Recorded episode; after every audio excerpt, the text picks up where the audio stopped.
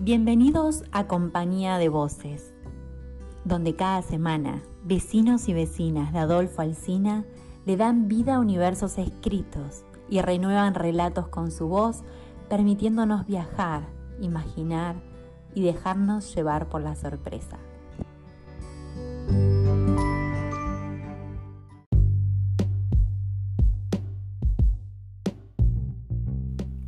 Hoy nos acompaña con su voz Marta Ramírez de Villamasa, un cuento de su autoría, El Naranjo del Fondo.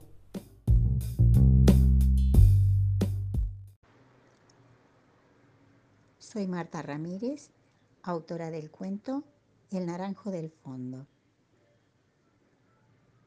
Era enero, la hora de la siesta.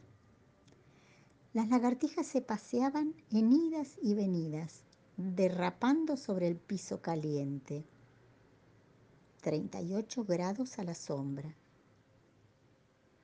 Por esas cosas raras de la naturaleza, el naranjo del fondo lucía desubicado los frutos que desafiaban la temperatura estival.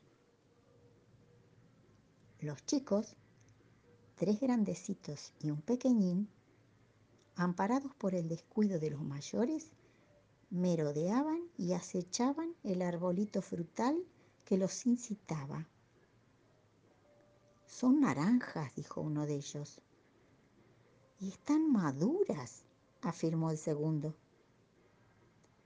Casi al unísono, los tres dirigieron su mirada al chiquito, que comprendió al instante el mandato silencioso. Debía ser él quien trepara a la planta. Dos le hicieron pie y el otro lo ayudaba en la aventura de subir. En pocos minutos el objetivo estaba cumplido. Coloridas naranjas de cáscara brillante estaban ahí, invitándolos a saborearlas. Pelar una y abrirla en gajos y probarla fue cosa de un breve momento. Mala fue la primera impresión. La naranja no era tan dulce ni tan jugosa como la imaginaron. Pero era una naranja y había otras cuantas. Y las habían conseguido en un trabajo en equipo mancomunado. Otra vez la mirada cómplice. La siesta transcurría calurosa y calma. Las lagartijas seguían derrapando en su loca carrera.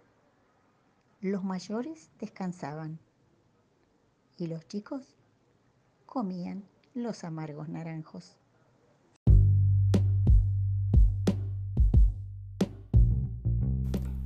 Compañía de voces, sumate vos también.